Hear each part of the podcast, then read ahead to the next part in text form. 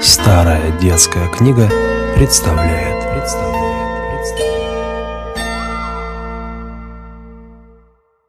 Архангельские поморы. С треском дымясь, догорает лучина в маленькой дымной избушке Антона Безродного. На улице льет проливной дождь, воет резкий холодный ветер. Время не раннее, час двенадцатой ночи. Давно уже спят на палатях ребятишки Антона. Два мальчика да девочка. Спит у печки в углу и старая глухая тетка Антона, накрывшись дырявым овчинным полушубком. Не спят только сам Антон, не старый еще, невысокого роста, плотный мужик с маленькой русой бородкой, да жена его, Матрена. Антон примостился поближе к лучине и рассматривает очень внимательно старое кремниевое ружье с попорченным замком. Он то на свет прикинет его, то в дуло подует. Матрена сидит у печки. В руках у нее прялка, но работа что-то плохо двигается вперед. Вот Матрена выпустила веретено и о чем-то задумалась. Невеселые должно быть это думы, потому что лицо ее становилось все пасмурнее и пасмурнее. Вот губы у нее задрожали, и она вдруг тихонько заплакала. Нахмурил брови Антон и взглянул на жену из-под лобья. «Это что еще?» — сказал он. «Хоронить ты меня собираешься, что ли?» «Да как же, Антон Степаныч!» — жалобно говорила Матрена. «Все оно как-то...» Дорога теперь дальняя такая, да и ветры но не стоят. А вдруг, боже, чего сохрани? Но-но, закаркало. Ветры, ветры. А ты бы еще Бога благодарила, что по ветер он нам посылает. Ехать хорошо будет. Матрена глубоко вздохнула и опустила голову. «Ноет у меня что-то сердце, Антон Степанович, ноет», — говорила она. «Чует, видно, что-то недоброе. Останься-ка дома, голубчик, а? Право, останься». Антон с удивлением взглянул на жену и улыбнулся. «Да ты ошалела, право, Матрена!» — сказал он. «Ишь ты слово какое вымолвила, останься! Да разве мне можно остаться-то, а? Ведь ты есть-то допить захочешь, ребята тоже захочут. Так как же? А деньги-то эти, что я у Василия Семеновича вперед забрал, ты это как полагаешь?» Матрена молчала. Антон опять взялся за ружье и начал его разглядывать. «Вот чем пустяки-то молоть», — сказал он. «Скажи-ка ты лучше, все ли приготовила на дорогу?» «Все приготовила, родимый, все.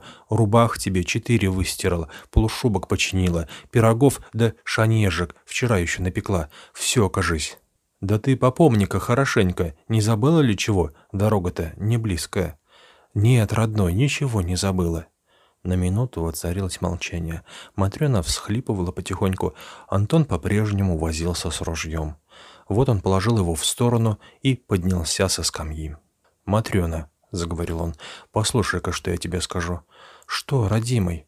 «А вот слушай-ка, да полно реветь-то, не в гроб ведь меня провожаешь. Ну вот как уеду, за ребятишками смотри, получше приглядывай, а уж особенно за Федюшкой, больно он озорной».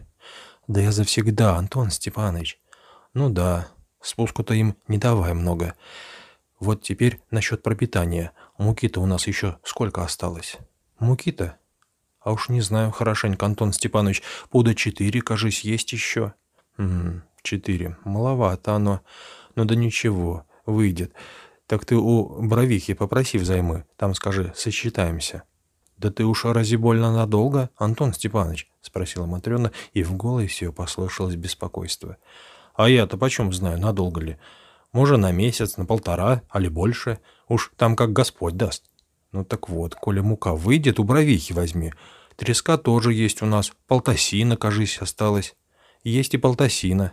Так, ну вот, и живите с Богом, ждите меня. А уж если да... Тут Антон остановился.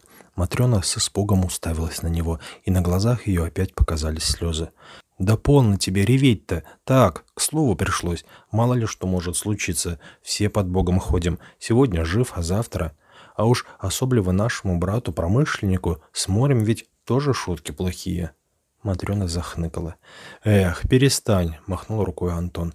«Ничего, все обойдется, Бог даст. Не в первый раз хожу-то, пятый уж год. А коли приключится что, так ты знаешь, есть у меня зашито в старой жилетке плисовой, что в сундуке лежит, 25 рублев. Это я про черный день припрятал. Давно уж как-то. Что глаза выпучила? Думаешь, зачем тебе не сказал? А зачем говорить-то? сказано про черный день. Так вот, деньги эти, ну, на первое время хватит, а там продать кое-что можно, лишнее, то есть». «Да что ты, Антон Степаныч!» — жалобно заговорила Матрена. «Точно помирать собираешься, право!» Фу ты, Господи, сказано, что человек под Богом ходит. Ну и это так на всякий случай говорится. Так продашь, что там лишнее, а потом добрые люди авось не оставят, не дадут по миру идти с малыми ребятишками. Долго еще разговаривал Антон с женою, советы ей, наставления давал разные, как вообще жить в его отсутствие, как держать себя по отношению к соседям, а особенно к соседкам. Наконец оба улеглись спать. Тишина воцарилась в избе, только ветер шумел на улице, да слышался легкий храп тетки Дарьи у печки. Долго не мог заснуть Антон.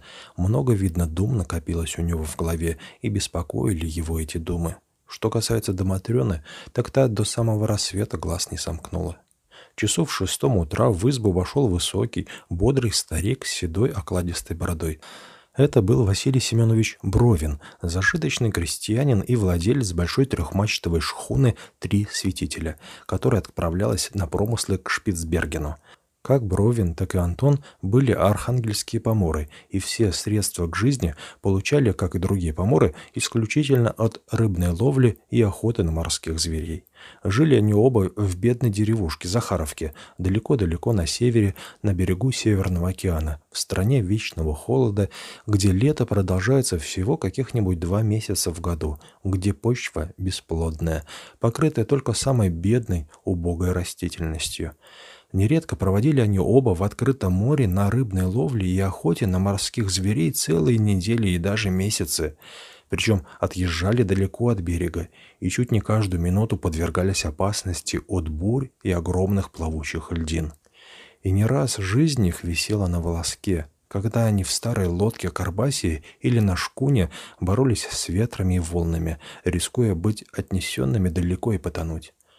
Войдя в избу, Бровин снял шапку, помолился на образ и поклонился. «Здорово, Антон Степанович», — сказал он. Матрёне Сидоровне много лет здравствовать. Ёкнуло сердце Матрёны.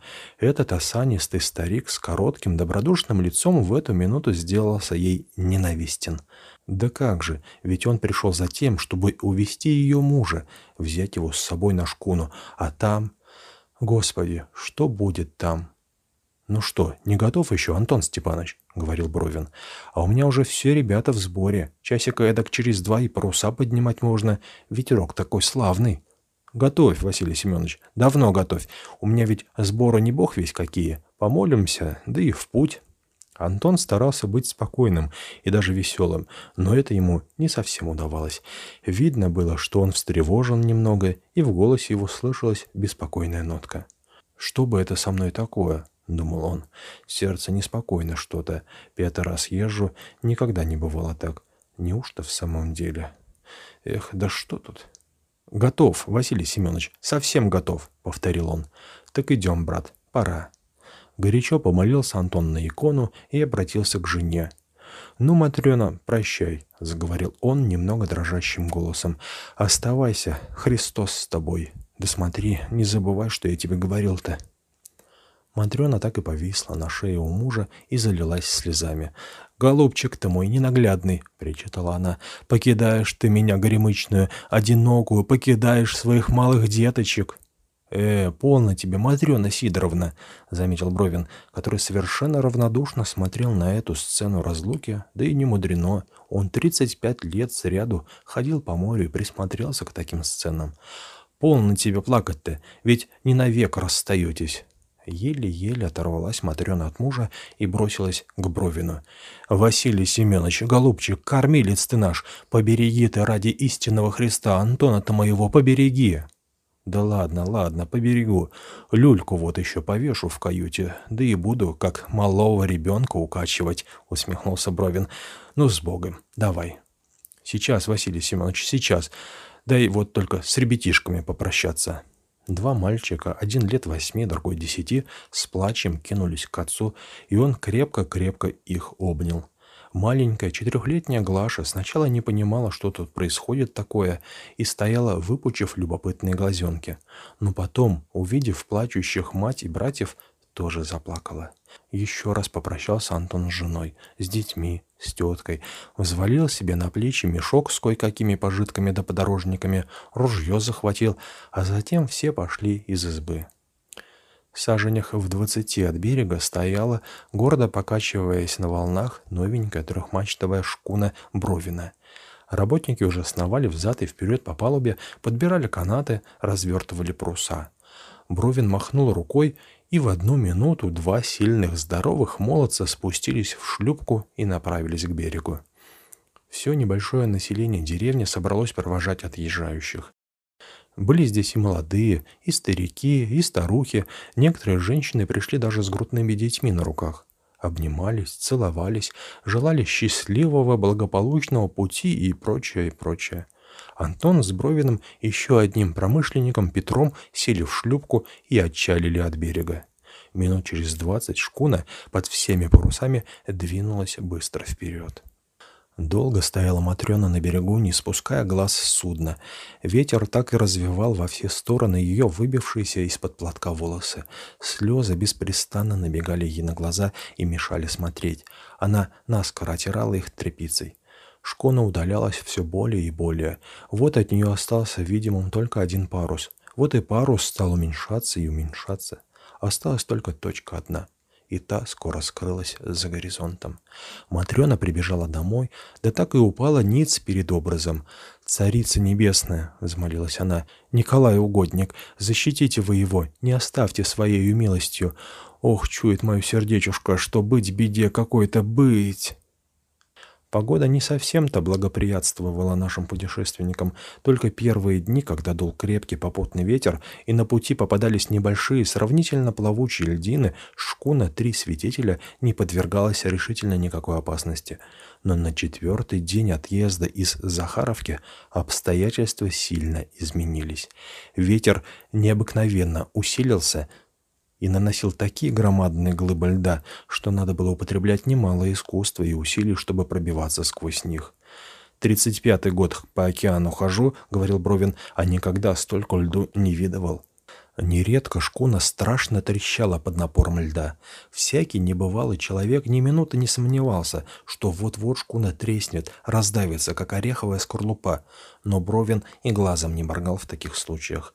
«Эк ведь его забирает», — говорил он только, и отдавал приказания матросам взяться за багры. Те брались, напирали на льдины с обоих бортов, и шкуна благополучно продолжала свой путь. Опять, впрочем, только до новых льдов. На шестой день путешествия ветер подул с необычайной силой, и ночью сделалась такая страшная буря, что даже Бровин попризадумался — страшно била и качала шкуну из стороны в сторону. Бровин сам взялся за руль, не доверяя его не совсем опытному, по его мнению, кормчему. Однако и надежда на собственные силы, на собственное умение с каждым часом все более и более ослабевала у старого моряка. Пристально вглядывался он в темную даль своими еще зоркими глазами. Не мелькнет ли там луч рассвета, но до рассвета было еще очень далеко. Как ни вглядывался старик, ничего не видал, кроме темных очертаний, как горы вздымающихся валов, добелеющих на них ледяных масс. Бороться с бушующим океаном было не привыкать стать старому Бровину. Чуть не каждый год выдерживал он такую борьбу. Но бороться с массами льда со всех сторон, напирающего на шкуну, да особенно в такую темную ночь, это уж было дело совсем другое. Не мудрено, что призадумался старый Бровин. Призадумались и матросы его, а в том числе и Антон. Последний далеко не был трусом, но мысль о жене и детях сжимала тоской его сердце. «А что, если в самом деле?» — думал он. «Эх, правду видно, ты говорила, Матрена. Недаром у тебя предчувствие было какое-то. Да вот и у меня тоже». «Что, Василий Семенович?» — обращался он к Бровину. «Плохо, брат, дело-то, а?» Тот только вздыхал и отвечал, что против Бога идти невозможно, что он захочет, тому и быть. Шкуну как щепку кидала по волнам. Страшно трещала она. Каждую минуту треск этот заставлял вздрагивать экипаж. Вот-вот появится на судне трещина, хлынет вода. Но ловко, не совсем еще ослабевшая рука Бровина вовремя успевала поворачивать колесо штурвала, и шкуна избегала опасности. Долго, долго продолжалась эта борьба, борьба на жизнь или на смерть. Экипаж шкуны давно уже выбился из сил и потерял почти всякую надежду на спасение. Но вот Светлая полоса зари заолелась на горизонте. Ветер начал постепенно стихать. Море успокаивалось все более и более. Валы его становились уже не так громадны и не с такой силой бились о борта шкуны. Вот, наконец, выплыл из-за густых темных облаков красный диск полуночного солнца, и лучи его осветили картину успокоившегося океана. Легко и свободно вздохнул экипаж трех святителей, и горячо от всего сердца помолился он за свое спасение. Прибавили еще парусов, и шкуна понеслась вперед. Прошло часа два-три, и вдали на горизонте показались темные высокие заостренные скалы. Что это? Лед опять? Нет, это земля, берег, это Шпицберген. «Слава тебе, Господи!» — перекрестился Бровин. «Еще часика три-четыре, и мы доехали. А ну-ка, ребята, поприбавьте еще парусков». Но ребята не тотчас исполнили приказания. Они столпились на баке и жадно всматривались на все более и более приближающийся остров. Суровые, загорелые лица их прояснились, засветились улыбкой. Но, увы, радость их была слишком непродолжительна. Плавание по Северному океану в высшей степени опасно. Между прочим, потому что на нем часто бывают туманы. Туманы эти так иногда густые и непроницаемы, что в двух шагах решительно ничего не видно. Они, если разобрать хорошенько, даже опаснее, несравнимо опаснее самых сильных бурь. Да и не мудрено как не велик ветер, как не громадны валы, а все-таки с ними можно справиться искусному рулевому. Но что может поделать этот рулевой, если он не только не видит пути, по которому едет, но даже не видит и товарищей своих на палубе, он слышит только их голоса. Куда направит он судно?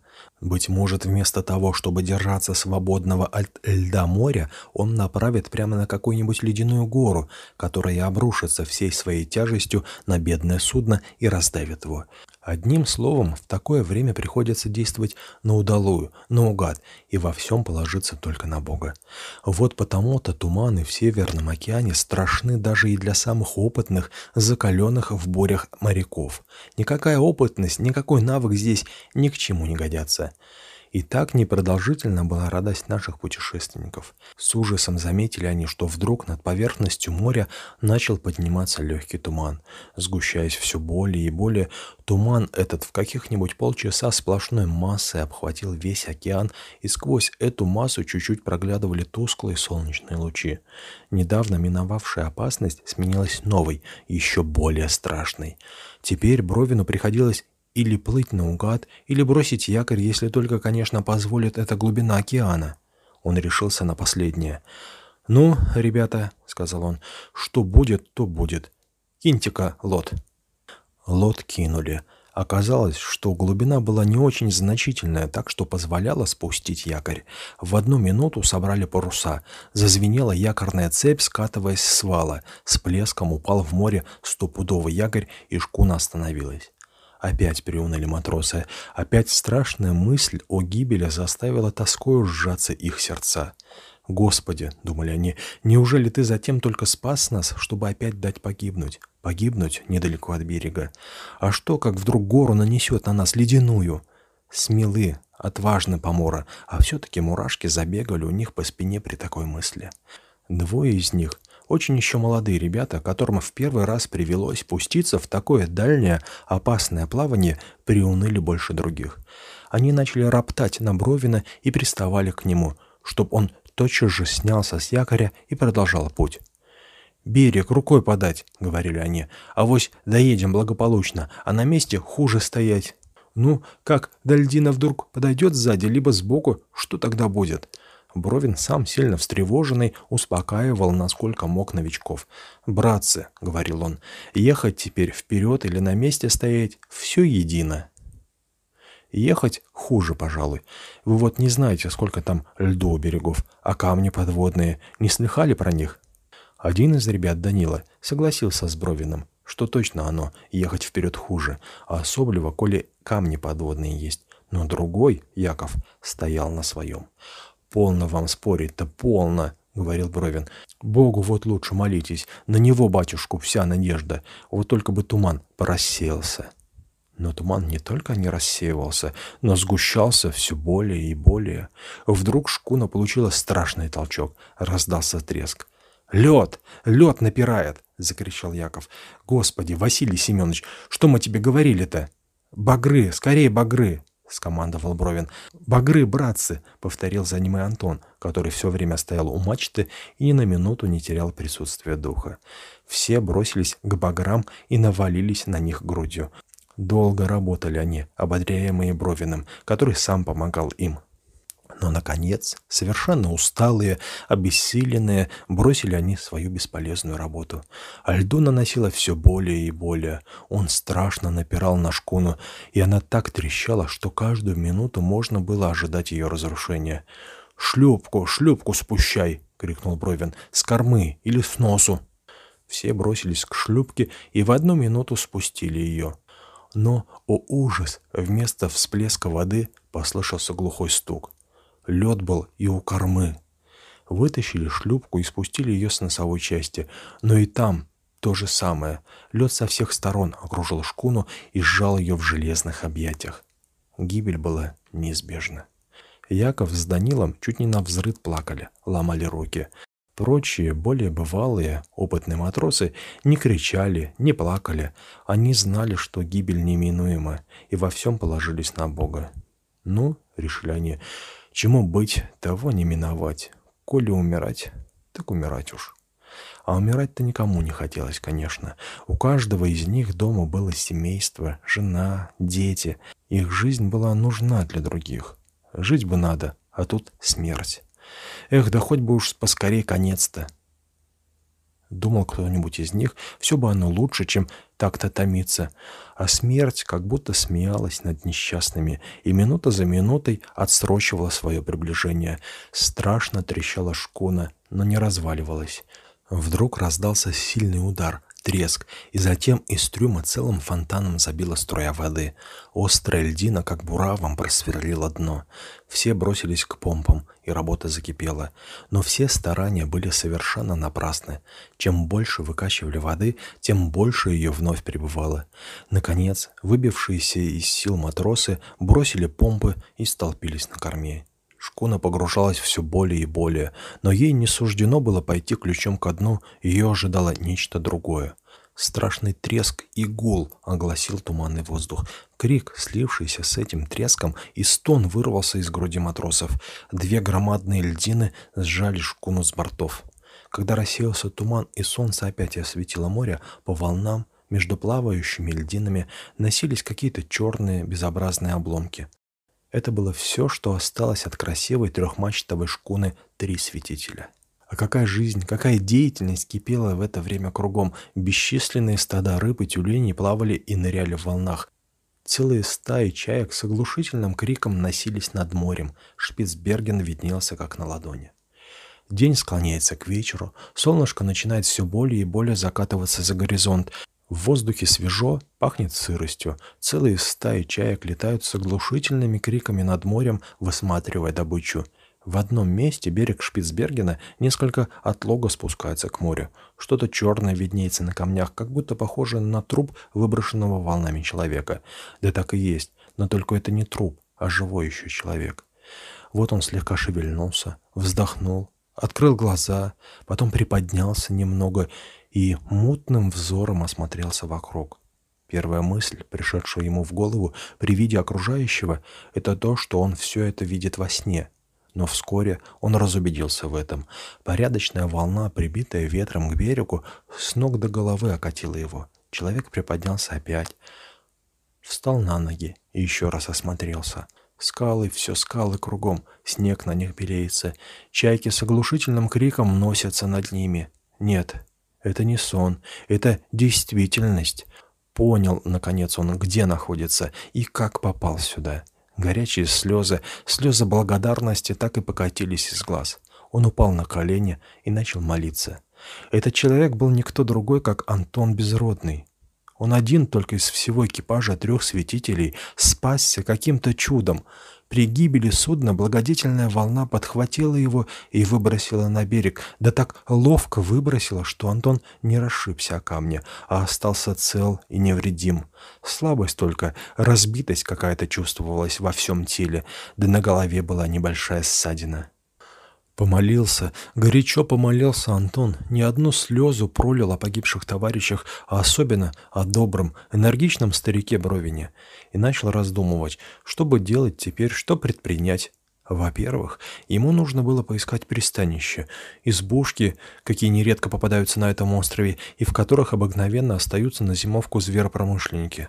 Но где искать такой избушки? Остров велик, а он, Антон, только на нем и в первый раз. Ну ладно, найду, положим, беспременно найду такую избушку, думал он. Ну а что, как в ней да никого нет? А еще того хуже, ничего не оставлено. Чем я тогда жить здесь буду? Чем питаться? Положение Антона было действительно далеко не завидное. Могло в самом деле случиться, что в этом году никого из промышленников не было на острове, да может быть и не будет совсем. Положим, что промышленники имеют очень похвальное обыкновение оставлять в избушках на всякий случай, как говорится, немного провизии, сухарей, муки, крупы. Но ведь эта провизия, оставленная в прошлом году еще, по всей вероятности, совершенно испортилась и для еды не годится. Ну а если даже и не испортилась, так надолго ли ее хватит? На неделю, много что на две. А потом, как жить? Чем жить? Рыбы в море сколько угодно. А чем ее ловить станешь? Ведь не руками же. Птиц тоже пропасть. А ружье где? Уж ружья-то, конечно, промышленники не оставили. С такими мыслями отправился Антон вдоль острова. Он не терял надежды не только найти хоть на первое время чего-нибудь для пропитания, но и человека какого-нибудь, душу живую, а может быть и несколько таких душ. Эх, авось либо, думал он, и шел себе дошел вперед но только сильная слабость и голод не позволяли ему очень спешить.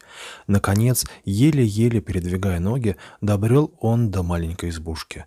Ветхая, полуразвалившаяся, прилепилась она к скале, того и гляди, ветром ее повалит. Заглянул Антон в избушку и вздохнул только. В ней ни души не было, да и ничто не показывало, чтобы в ней кто-нибудь жил в настоящее время. В маленькой, грубо сложенной из камней печке не было ни щепотки золы. Полочка, прибитая двумя гвоздями к стене, порассохлась, отсырела. Небольшая вязанка дров, сложенная у печки и запасенная предусмотрительными промышленниками еще в прошлом, а может быть и в третьем году, тоже порядком отсырела. Пошарил Антон на полочке, нашел там кремень и огнево.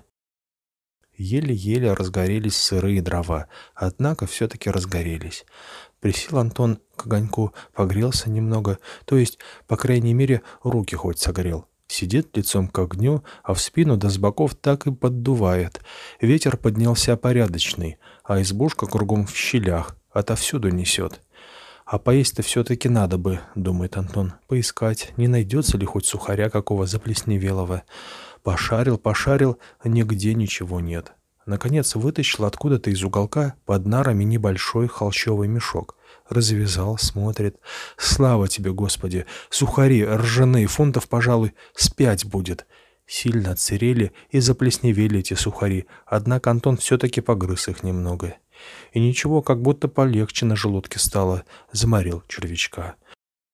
Заснуть Антон долго не мог, все ворочался сбоку на бок. Холодно было очень, а главное, все его беспокоила мысль. А что, как ему целый год придется одному прожить на острове? Неужто здесь и впрямь никого нет? Думал он. Да нет, быть не может. Завтра же утром похожу по острову, а вось найду кого. А что теперь Матрена с ребятишками поделывает? Приходило ему опять в голову. Не спит, поди тоже бедная, все обо мне думает. Где он, мол, теперь? Благополучно ли доехал? Ох, горе ты, горе серое. Бедный ты, Василий Семенович, царство тебе небесное. Но думал ли ты когда, что сложишь свою головушку на дне моря-океана, что 35 лет из года в год кормил тебя? Как-то теперь жена твоя бедная. Вот убиваться-то будет сердечная. А Петрова-то жонка с ребятишками. А Никитина-то... Грустно, очень грустно стало Антону. Заплакал он даже. Однако усталость, наконец, взяла свое, и он крепко уснул. Проснулся он с первыми лучами восходящего солнца и очень что-то нехорошо себя чувствовал. Слабость какая-то во всем теле, дрожь, простудился должно быть.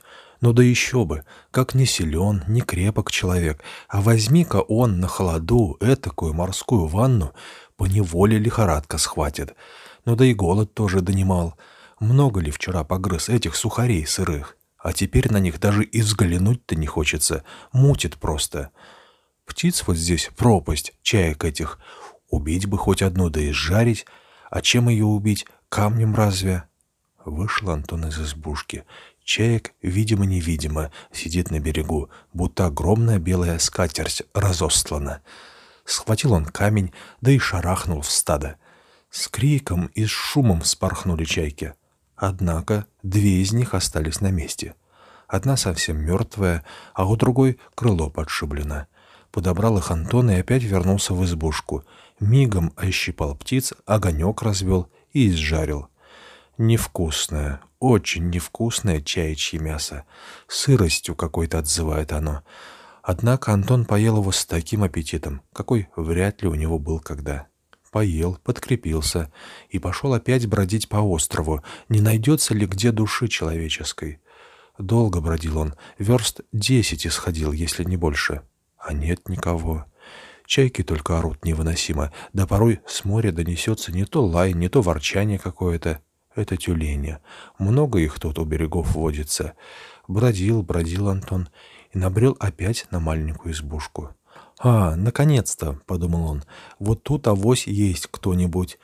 Заглянул, никого нет. Обшарил избу с пола до потолка, нашел сухарей немного ржаных, посмотрел и бросил — никуда не годятся.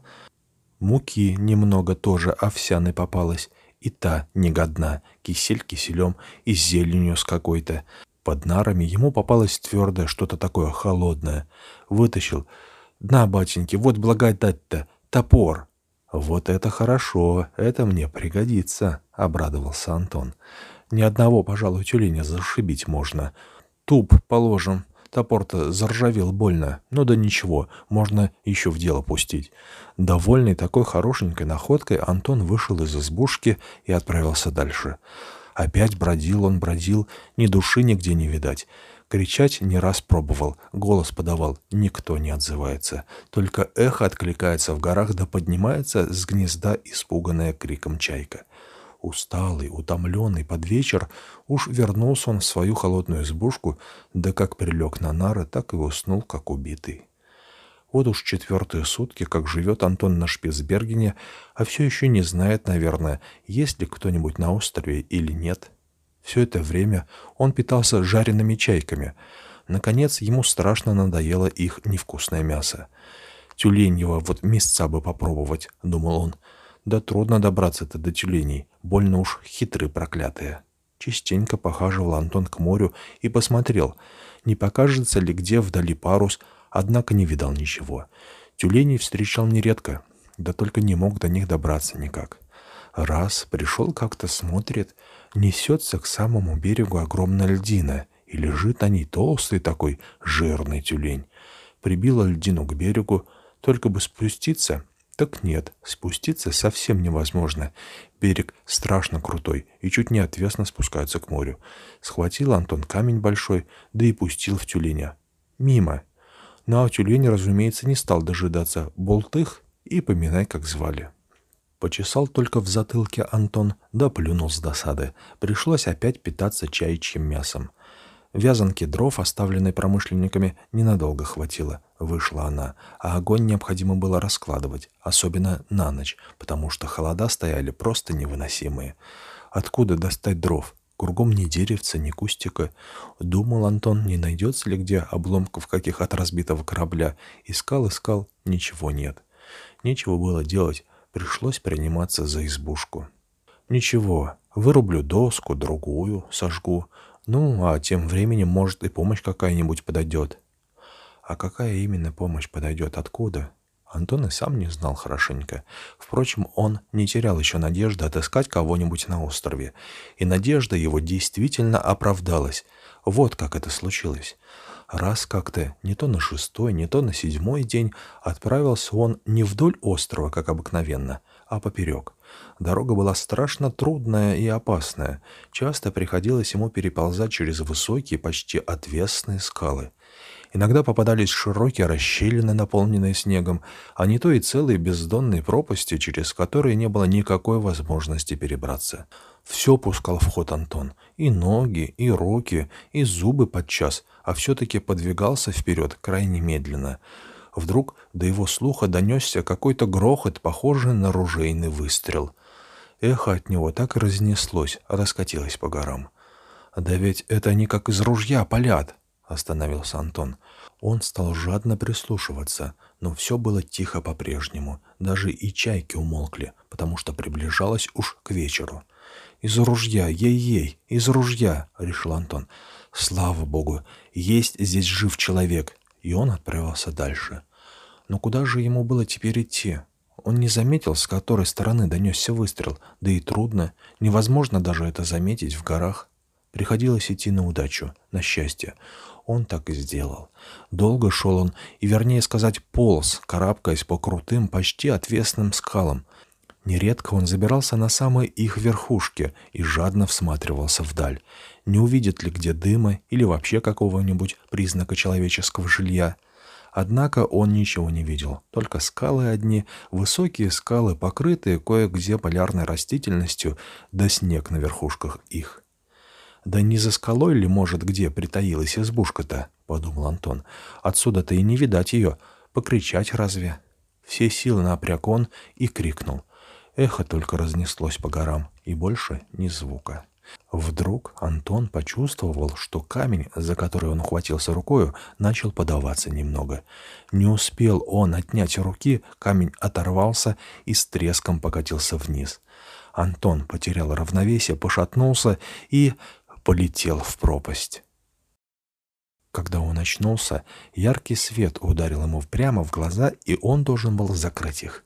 Открывши их снова, он увидел, что лежит под теплым овчинным тулупом на нарах в какой-то избушке. Яркий огонек весело потрескивает на каменке, а подле него сидят пять человек в одежде поморов-зверопромышленников. Один из них, молодой красивый парень, рассказывал какую-то сказку. Прочие внимательно слушали, покуривая из коротеньких трубочек. Вот и приходит баба-колдунья, рассказывает парень, да и говорит ей, так и так, говорит бабушка, достань ты мне живой воды, потому что это самое... Тут парень остановился. «Чего ты?» — спросили товарища. «Да покойник-то наш ожил никак». «Ну...» — все обернулись. «Ожил и есть. Ишь ты», — сказал низенький плотный промышленник. «Здоров же ты, дядя, а мы уж думали, совсем помрешь». Антон хотел было встать, но не мог, застонал только. На ногах у него будто гири были навешаны, в спине боль, и одна рука обмотана пестрой, окровавленной тряпкой. «Да как я, братцы, попал-то сюда?» — спросил он. «А так вот, вытащили мы тебя». «Вытащили? Откуда вытащили?» Эк, у тебя память-то отшибла. А вот как дело-то было. Возвращались мы давя с охоты. Вдруг слышим, кричит будто кто-то. Человеческим голосом кричит. Что за оказия, думаем, неужто впрямь человек? Уж не поблазнило ли? Однако подали голос, молчит. Поищем, думаем, чем знать. Ладно, идем туда, посмотрим. Сюда никого. Только вдруг Ванюха, вот этот самый, и загляни в пропасть. «Стой!» — говорит ребята. «Чернеет там кто-то. Надо полагать, человек». «Полно ты!» — смотрим. И впрямь человек. «А это ты самый и был. Спасибо еще камень тебя удержал один, а то и косточек ты не собрал бы». Антон смутно припомнил, что точно, как будто падал он откуда-то, боль чувствовал в спине, в ногах, а что дальше было, не помнил. «Да как вы меня вытащили-то, братцы, из пропасти-то?» — спросил он. «А так вот и вытащили. Ванюха по веревке спустился, поперек спины тебя обвязал, ну и выволокли. Углядели, жив еще никак дышит. Снесли на руках в избу, а вось очнется, думаем. И впрямь очнулся. Ну что, болит рука-то, а? Рука, братцы, сильно болит, да и сам весь разбитый, будто ломает всего. Эк ведь тебя угораздило. Ну да ладно, поправишься, бог даст. Да как ты сюда на Груман-то попал? Грумантом архангельские поморы называют Шпицберген. Антон рассказал все, что с ним случилось с самого отъезда из Захаровки. Промышленники слушали молча и только покачивали головами. «А жаль Василия Семеновича», — заметил один из них, когда Антон кончил. «Всех жаль, царство им небесное, а уж Василия Семеновича больше всех. Знал я его, хорошо знал, славный был старичок». «Да вы сами-то откуда будете, братцы?» — спросил их Антон. «А мы кемские, друг, из самой Кимии, то есть. И давно здесь?» Да вот уж месяц живем, зимовать здесь думаем. Вот и погости с нами. Да живем, бог даст до весны, вместе домой и отправимся. Спасибо вам, братцы, спасибо. Антон от всего сердца благодарил добрых промышленников, но те говорили, что благодарить их вовсе не за что. Отчего, мол, и не приютить беспомощного человека.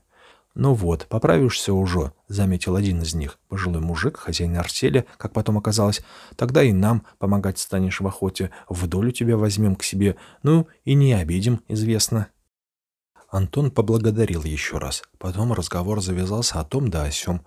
Больше все толковали о домашней жизни. Родных вспоминали. Антон, между прочим, спросил промышленников, нет ли еще кого на Груманте. Те отвечали, что вряд ли есть кто, а, впрочем, не знают, наверное. Далеко за полночь затянулась оживленная беседа. Наконец, дремота стала одолевать усталых промышленников. Подложили они еще охапку дров на каменку и улеглись спать. Один только Антон всю ночь напролет не мог сомкнуть глаз. Рука сильно болела, и по всему телу, как иглами какими покалывала. Утром, еще до рассвета, поднялись промышленники, огонь развели и начали собираться на охоту. Ружья заряжали, топоры да ножи подтачивали. Потом все уселись в кружок около котелка с гречневой кашей. Пригласили было и Антона, да вспомнили, что человек пошевелиться не может. Достали лишнюю чашку, наложили каши и подали больному. «А зависть меня, братцы, берет, на вас глядя», — говорил Антон. «Что же так?» Да как же, вот поедите вы теперь и на охоту отправитесь. Хотелось бы и мне с вами, да не могу. Руки и ноги привязаны. Ишь, нашел чему позавидовать. Ну да ладно, потерпи маленько. Поправишься, вот уже. Да когда еще поправлюсь-то? Это к чего доброго и долго еще проваляешься. Небось, недолго. Потерпи, говорят. Позавтракали промышленники и отправились на охоту. Антон остался один. Долго лежал он. Наконец попробовал встать. Спустил одну ногу, другую, привстал немного. Нет, не может держаться на ногах, слаб очень, и рука ноет, страшно ноет. Развязал он ее, смотрит, ранка припорядочная, камнем, должно быть, острым разрезала. Долго, нескончаемо долго тянулось время для Антона. Лежал он, лежал, скука страшная, пробовал заснуть, не мог. Не идет сон, да и только. А огонек на каменке в это время совсем догорел, погас. Надо бы еще дров подложить, да встать-то нельзя. Эх, горе, горе. Вернулись промышленники уж поздно вечером, усталые, голодные, недовольные охотой. «Эх, понесла нас нелегкая», — говорили они, — «всего-навсего только двух тюленей добыли. Неужто это охота? Лучше бы и совсем не ходить». «Да куда они девались, тюлени-то?» — спросил Антон. Иной раз ведь их видимо-невидимо. Да вот поди ты, братец ты мой, скрылись куда-то. Да и все тут. Первое-то время, как мы сюда приехали, славный убой был. Иной раз столько их убьешь в день-то, а ни одной пули не выпустишь. Палками видно? Палками, друг. Выглядишь это местечко такое, где, значит, стадо их целое сидит, ну и подкрадываешься против ветра, известно, а потом и на, ура, га-га, замечутся, как угорелые, а мы в это время и лупим. Десятка два иной раз в день выбивали. Ну а теперь не то. Скрылись куда-то тюлени. Плохо, больно, плохо, жаловался дядя Никифор, хозяин артели. Коли все так будет, так просто хоть караул кричи. Пообедали, чем Бог послал, и принялись за тюленей. Сняли с них шкуры, огонек развели за дверями, котел над ним повесили и стали сало вытапливать. Тюлени оказались не очень-то жирными, и сало с них собрали самую малость. Дней через шесть Антон стал поправляться понемногу. Наконец и совсем поправился. Начал он также ходить с товарищами на охоту. Ружье ему дали, было два-три запасных, пороху, пуль. Каждый день с раннего утра до позднего вечера бродили промышленники, высматривая тюленей, и много чего случалось им выносить. Раз как-то попрыгивая так с льдинки на льдинку, они незаметно удалились от берега, и их едва-едва не унесло на самую середину океана.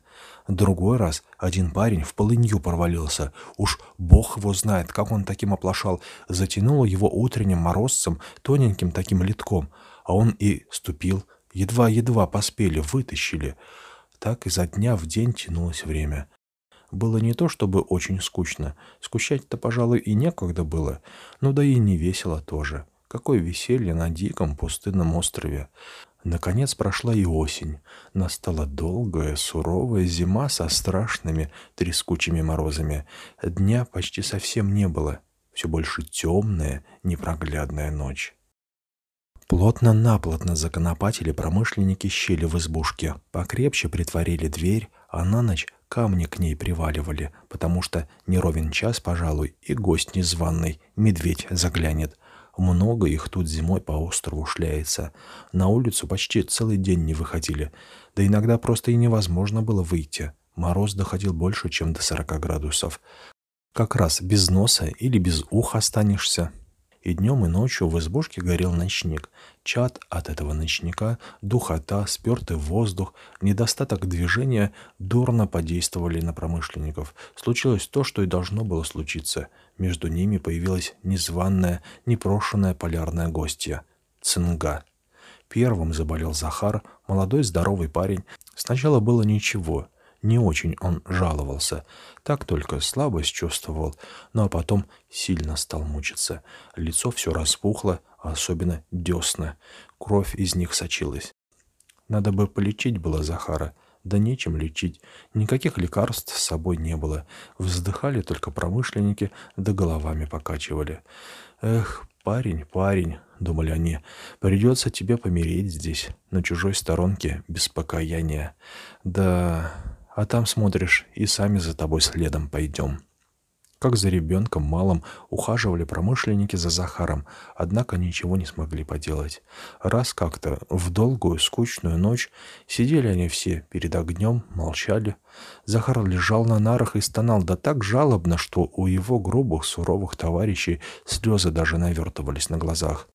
«Дядя Никифор, а? Дядя Никифор!» — проговорил вдруг больной слабым голосом. «Что ты, Захарушка?» Дядя Никифор подошел к нему. «Матушку мою не оставь», — шептал Захар. «Умру, не покинь ее. Старуха она слепая, слабая. Один я у нее был кормилец. Не покину, Захарушка, не покину. Все равно, как о родной буду пищись. Вот тебе крест». Никифор перекрестился. «Спасибо, дядя», — умер Захар. Поплакали об нем, погоревали промышленники. Да нечего было делать-то. Вытащили они его из избы, положили на землю, молитву прочли, да и завалили камнями, между которыми поставили грубый деревянный крест. Лучшей могилы на острове и не найти было. Камни везде, да лед, лед да камня. Опять потянулись нескончаемые зимние ночи. Скучали промышленники, скучал и Антон вместе с ними. Не веселило его, что на его долю достался не один бочонок сала, да и шкур тюленьих десятка два или три. Тосковал он о жене, о детях. «Эх, скоро ли весна подойдет?» — думал он. «Домой бы ехать». А до весны было еще далеко, еще зима только что началась. Длинными, страшно длинными казались зимние ночи для наших промышленников. Первое время они еще развлекались немного, сказки до да прибаутки рассказывали, шутили, смеялись. Ну а как заболел Захар, и не до смеха стало, и разговоры как-то не клеились. А тут вдруг еще один заболел, и тоже через неделю умер. Еще грустнее стало промышленникам, еще чаще стали посещать их мрачные черные мысли. Господи, «Дай ты нам до весны-то дожить», — молились они. «Не оставь ребятишек наших сиротами на свете». Ну и дожили, наконец. Наступила весна, не такая, как, например, бывает у нас, в Петербурге, а что-то немного разве отличающееся от зимы. Показалось только на небе давным-давно уже невиданное солнышко, дни стали подлиннее, лед местами у берегов пооттаял, раскупорили свою душную, закопченную избушку промышленники и, как бог весь чему, обрадовались свету солнечному, воздуху свежему. Легче вздохнули они, и веселее стало у них на сердце. Надежда вскоре увидеться с милыми, дорогими опять возвратилась к ним. Наконец наступила и давно желанная минута. В один ясный весенний день маленькая шкуна «Святой Николай» отплыла из Шпицбергена. На шкуне были хозяин ее Никифор Петрович, два работника, да наш Антон. Я не буду описывать путешествия наших поморов. Много чего испытали они. И со льдом боролись порядочно, и бурю одну или две выдержали. Скажу только, что в верстах в двух от Захаровки шкуна бросила якорь, и Антон с одним из работников направился в шлюпке к берегу. Захватили они с собой бочонки с салом и шкуры тюленья, что приводилось на Антонову долю. Как птичка запрыгало от радости сердце в груди Антона, когда он увидел родную свою деревушку. Вон и Бровинский домик стоит почти у самого берега. Грустную, тяжелую весть принесет Антон его обитателям. А вон и Петра домик, Никиты. Эх... «Мама! Тятя приехал! Тятя приехал!» — закричал маленький Яша, завидев из окошка отца. «Полно! Что ты?» Матрена, как полоумная, выбежала из избы, да так и повисла на шее Антона. Довольно, читатель. Здесь ставлю я точку. Я не считаю себя способным описывать, сколько с одной стороны было восторгов, радостей, и сколько с другой — слез. Горьких слез тяжелого, безысходного горя. Довольно.